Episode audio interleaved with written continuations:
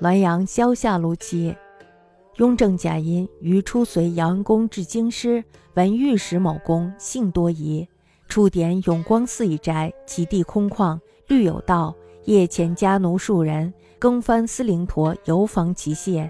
虽严寒入暑，必秉烛巡视，不胜其劳。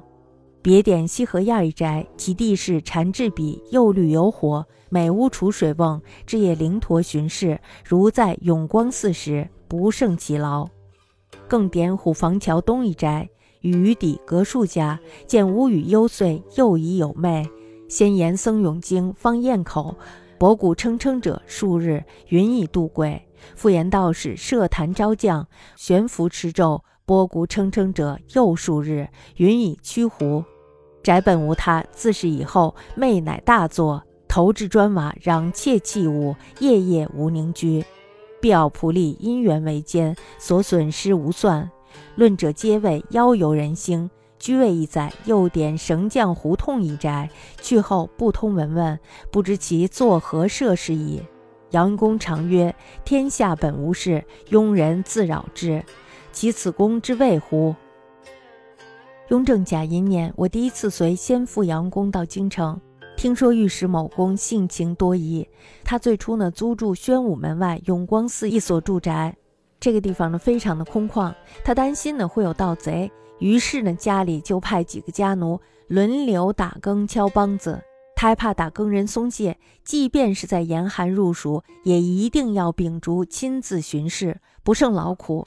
后来呢，又租住了崇文门外西河沿儿一处的住宅。这个地方店铺林立，他又怕有火灾，于是呢，在每一个房间里都备上了水缸，还像以前那样夜里亲自巡视，就如同住在永光寺那时一样。后来呢，又租住了虎房桥东的一宅，这与我家只隔了几户人家。他见到房屋幽静深邃，于是呢，又疑心有鬼。先是请了僧人诵经、放焰口超度亡灵，拨鼓声铮铮哐哐响了好几天，说是在超度鬼魂；又请了道士设坛做法、招神将、念咒挂符，又是铿铿锵锵的好几天，说是驱赶狐媚。这座宅子本来没有什么，但是呢，自那以后就真的闹鬼了，扔砖瓦、偷器皿，夜夜不得安宁。必要仆人们也借此机会出来偷东西，损失的钱财无法计算。人们议论说，这个鬼魅呢是人为的。住了不到一年，他又租住到了绳匠胡同中的一宅。他离开以后呀，就没有通信息，也不知道他又搞了什么防范措施。先父姚恩公曾经说：“天下本无事，庸人自扰之。”难道这说的就是某御史这种人吗？